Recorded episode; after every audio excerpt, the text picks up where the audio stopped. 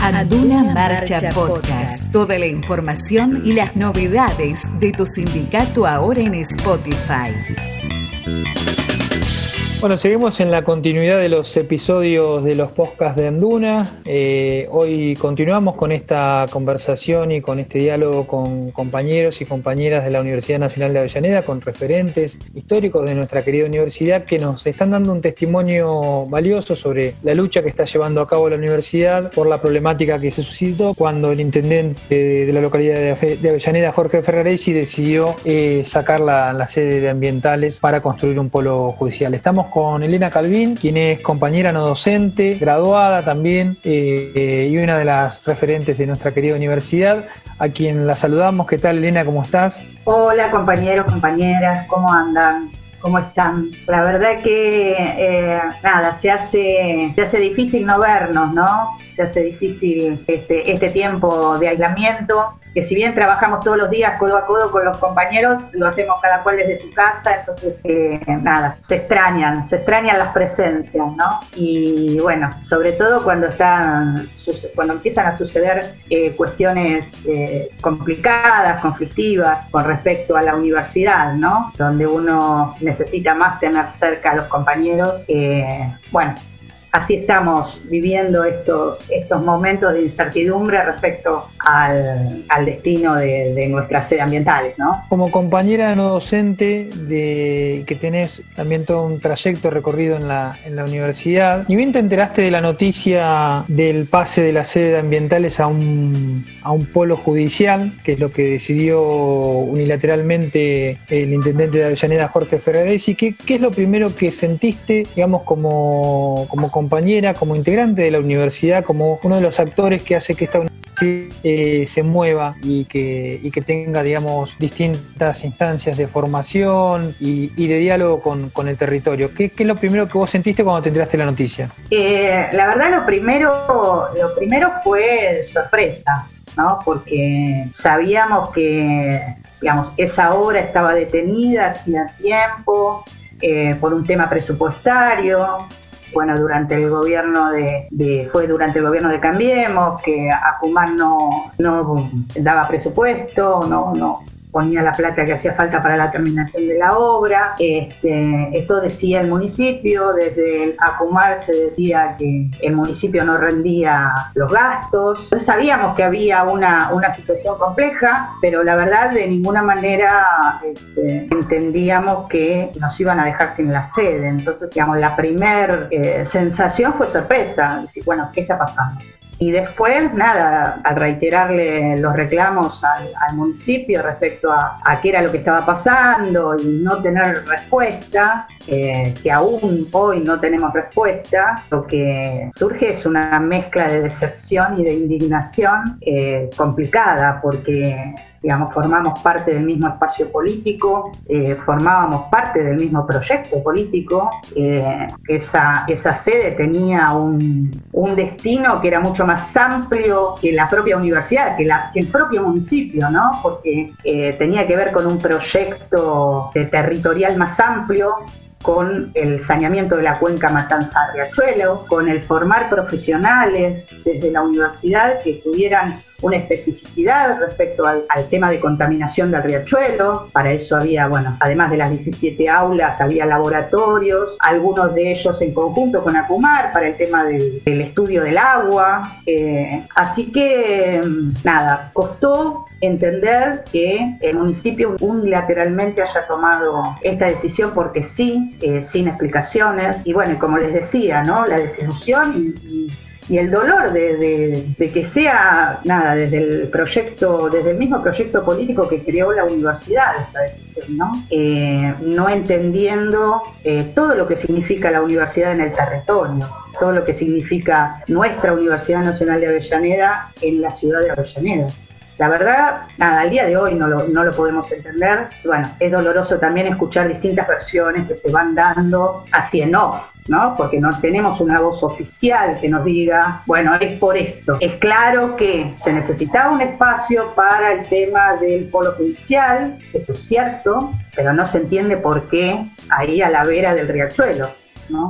¿Por qué? Teniendo el municipio tantos eh, edificios que podían destinar a este, digamos, a este polo judicial, eh, que incluso les sería hasta más cómodo, ¿no? Porque sabemos, y, lo sabemos porque eh, la universidad dictó una primer clase inaugural ahí. Entonces sabemos de eh, lo difícil que era para los estudiantes llegar a esa sede. La universidad tuvo que poner un micro en ese momento eh, y se estaban evaluando distintas, eh, distintas formas de, llegar, ¿no? ver el tema de alguna línea de colectivo, bueno, alguna, alguna cosa así. Esto fue en el, creo que fue en el 2017, para acercar no solo a los estudiantes, a los docentes y a los compañeros no docentes también porque estaba medio complejo llegar, por lo cual no se entiende por qué va el polo judicial ahí, frente a Trechuelo. Entendemos, o entiendo en particular, no quiero involucrar a nadie más, eh, que no estuvo suficientemente evaluada la estrategia que se convierta en un, lugar de, de trámites, de cuestiones que tienen que ver con lo judicial para el público. ¿no? Pero lo cierto es que sí tenía una estrategia el hecho de formar profesionales ahí a la vera del riachuelo. Lo que significa, por eso el edificio se llamó, se, llamaba, no sé si sigue sosteniendo el nombre, porque vimos que hasta le cambiaron la fachada el nombre que tenía originalmente, por eso se llamaba Beatriz Mendoza, ¿no? Beatriz es una, una vecina este, de Avellaneda eh, que luchó mucho por el tema de la contaminación del riachuelo, por, por los efectos que causa eh, esa contaminación en la población y digamos, era simbólico, era un homenaje, pero a su vez era simbólico. Acá en este edificio, con este nombre, vamos a trabajar para que esto no suceda más o vamos a generar políticas públicas que hagan que eh, mejore la vida de, los habitantes de, Avellaneda a, la vera del, del riachuelo. Pero bueno, la verdad que no hay, no hay ninguna eh, justificación, no hay ninguna argumentación, no hay ninguna respuesta, con lo cual mm, seguimos en la incertidumbre y seguimos, bueno, eh, dolidos por la decisión de, digamos, de, invisibilizar el reclamo de la universidad, tratando de este, argumentar cuestiones que nada tienen que ver con, un proyecto este, académico territorial, y la verdad que no, no convencen, al menos a mí como parte de la comunidad universitaria de la UNDAV, eh, que ingresé a la universidad como estudiante, ¿no? Yo fui una de las primeras estudiantes de periodismo cuando abrió la universidad. Y después, bueno, ha, ha pasado casi 10 años, ¿no? Hemos tenido un recorrido, eh, soy graduada, soy la consejera superior graduada de la universidad, además de ser trabajadora no docente la verdad que para quienes formamos parte de, como les decía, de la comunidad universitaria, no, no nos convence, no nos convence el silencio, no queremos naturalizar el silencio, no queremos naturalizar una situación injusta, porque es injusto. Y sobre todo porque no puedes decir nada, se supone que nada, te tenés que bancar la situación eh, sin protestar, como dolorosamente vemos que hay muchos compañeros y compañeras que lo hacen, ¿no? También algunos forman parte de la comunidad universitaria, eh, otros no, pero bueno, esto, este tema de tener una universidad anclada en el territorio, con una mirada puesta en el territorio, hace que muchas veces las cuestiones se confundan, que se mezclen, que no se termine de, ver que la universidad es autónoma, que la universidad es una universidad nacional, eh, que tiene su propio gobierno, que tiene una democracia interna, lo que no quita obviamente es el la mirada y la formación de nuestros profesionales eh, mirando las necesidades del, territorio, ¿no? Tenemos trabajo social comunitario que, nos da un trayecto eh, dentro de las distintas carreras, nos da una formación profesional que tiene que ver con ah, el ojo puesto en el compromiso social, en el desarrollo territorial, pero bueno, por eso resulta injusto. Hace un rato cuando te presentabas hablabas de la incertidumbre, de, que no podemos estar juntos, eh, y más allá de toda esa problemática que, estamos eh, atravesando en este contexto, resurgió de la misma institución una fortaleza eh, muy grande en defensa de, las sedes ambientales virtualmente. ¿Cómo, ¿Cómo, viste vos, como muy bien describías recién, como una de las primeras graduadas, consejera superior, como vecina también de, de la localidad de Avellaneda, esta esta, defensa que se hizo virtual? La verdad que mm, uno se sintió acompañada, no sé si eh, muchos y muchas pudieron ver eh, un, un Zoom en vivo que realizamos miembros de la comunidad universitaria hace unas semanas, no sé si hace 15 días, 20 días, donde cada uno pudo expresar lo que sentía eh, y la verdad que fue eh, reconfortante saber que no estábamos solos a pesar de, la distancia y a pesar de este eh, aislamiento forzado que tenemos por, el tema de la pandemia y ver que hasta muchos vecinos y vecinas de, la sede de Riachuelo, ¿no? que nos dieron su apoyo y, entendiendo que la, digamos que la, lucha es justa, eh, no se está pidiendo nada eh, extraordinario, eh, se está pidiendo que se respete la promesa, que se respeten la palabra, que se respete los pactos que fueron eh, realizados, que fueron realizados con la comunidad universitaria, no con una sola persona, ¿no? No, no con la figura del rector. En la comunidad universitaria está formada por todos sus estudiantes, sus graduados y graduadas, sus docentes, sus no docentes. Y es cierto, eh, fue fuerte. A mí me pasó el día que habíamos dicho, ¿no? que, habíamos, que nos habíamos puesto de acuerdo en hacer este abrazo virtual, en cambiar nuestras fotos de perfiles en las distintas redes este, despertarme esa mañana, me despierto muy temprano todas las mañanas, y se ve que durante la madrugada, durante la noche, eh, muchos compañeros y compañeras habían hecho el cambio de su, foto de perfil y ver en las redes sociales que se multiplicaban, ¿no? Se multiplicaban los, reclamos, se multiplicaba el apoyo, se, se, multiplicaba el abrazo, ¿no? Quienes queremos a la UNDAO, eh, porque formamos parte de ella desde sus inicios, nada, lo sentimos un abrazo en lo personal, ¿no? Además de, de en lo institucional, este, además de en lo colectivo. Eh, así que es cierto, el, el tema de la distancia nos mantiene alejados físicamente, pero bueno, la universidad siguió trabajando, sigue trabajando, se han dado clases, las clases del primer cuatrimestre se han dado de forma virtual, comienza ya el, próximo cuatrimestre, los compañeros no docentes las compañeras no docentes, seguimos trabajando cada cual desde su casa, con lo cual la actividad sigue, ¿no? La actividad sigue y, sabemos que estamos, ¿no? Eh, bueno, eh, empezamos a trabajar con otras herramientas de trabajo, todo el día el WhatsApp, los llamados, este, los mails eh, y las redes sociales. Hubiera sido otra la, cuestión, hubieran sido otras las estrategias también si, no estuviéramos en esta situación de, de pandemia. ¿no? Eh, vemos hoy que muchos de los problemas que están suscitando en lo político nacional, si se quiere, eh, tienen que ver con que la mayor parte del pueblo tiene que estar en su casa. ¿no? Hay muchas cuestiones que suceden en lo nacional. Bueno, suceden porque saben que la mayoría del pueblo argentino es este, responsable y se cuida y cuida al otro, entonces no puede estar en la calle. Pero imagínense toda la situación que, viene sucediendo en, en la Cámara de Diputados, en la Cámara de Senadores, si el pueblo argentino pudiera estar en la calle, ¿no? Y lo mismo pasa con nuestra sede. Imagínense que no hubiera sido, no les hubiera sido tanto eh, si nosotros pudiéramos estar en la calle. Así que también desde ese lado uno, eh, pese, pese, a saberse ¿no? dentro de un proyecto político distinto, le duele ver algunas estrategias que tienen que ver con lo político eh, local, que en algunos casos se asemejan ¿no? a, a unas otras estrategias de proyectos políticos que no tienen nada que ver con lo nacional y popular. Justo, exactamente, con, con eso quería cerrar, Elena. Eh, a mí me asombró desde hace un tiempo cuando uno entraba a la sede de España de la Universidad Nacional de Avellaneda, eh, ver el cartel de esta universidad antes no estaba aquí, como que la política se arroja al derecho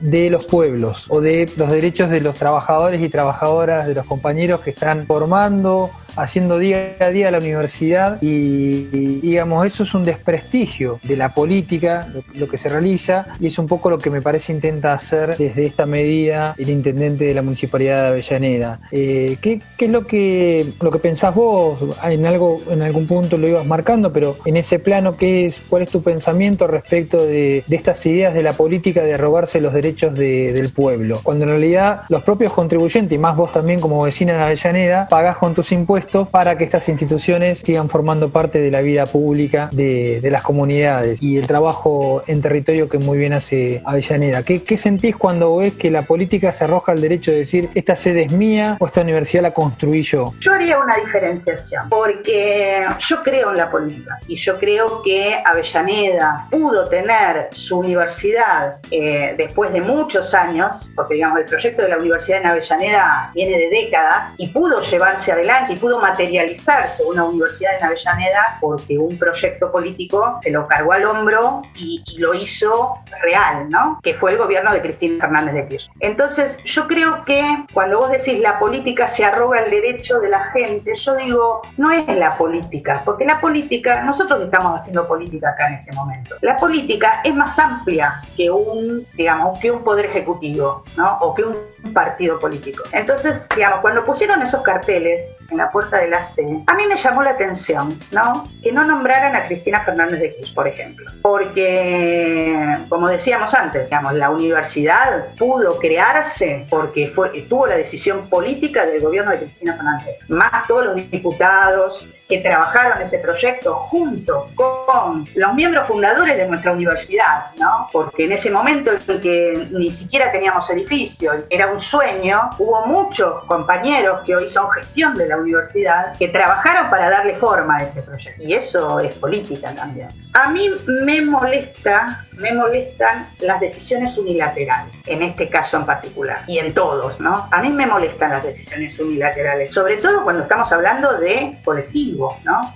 De instituciones. Con lo cual, cuando hablamos, cuando decimos que formamos parte de un proyecto colectivo, en el proyecto colectivo las decisiones se comparten, se trabajan con consensos. ¿no? justo esta semana que estamos con este temita de la palabra, de, temita de los consensos. Este, no lo decide una persona, no lo deciden dos personas. Digamos, esos son proyectos individuales que tienen que ver con algo que no ni, ni rosa la democracia, ¿no? Entonces, sí, me molesta que no se nos tenga en cuenta, me molesta que no se tenga en cuenta las necesidades de la, de la población y, en particular que no se tenga en cuenta las necesidades de la comunidad universitaria, que como les decía antes, la comunidad universitaria somos miles de estudiantes, cientos de graduados, miles de docentes, cientos de no docentes, que somos personas que nos merecemos que nos digan el por qué. Yo no me acostumbro al autoritarismo de que alguien decida porque sí, sin darme un porqué. Porque, bueno, a lo mejor me voy un poco de tema, pero a mí me parece que los poderes ejecutivos de todos los niveles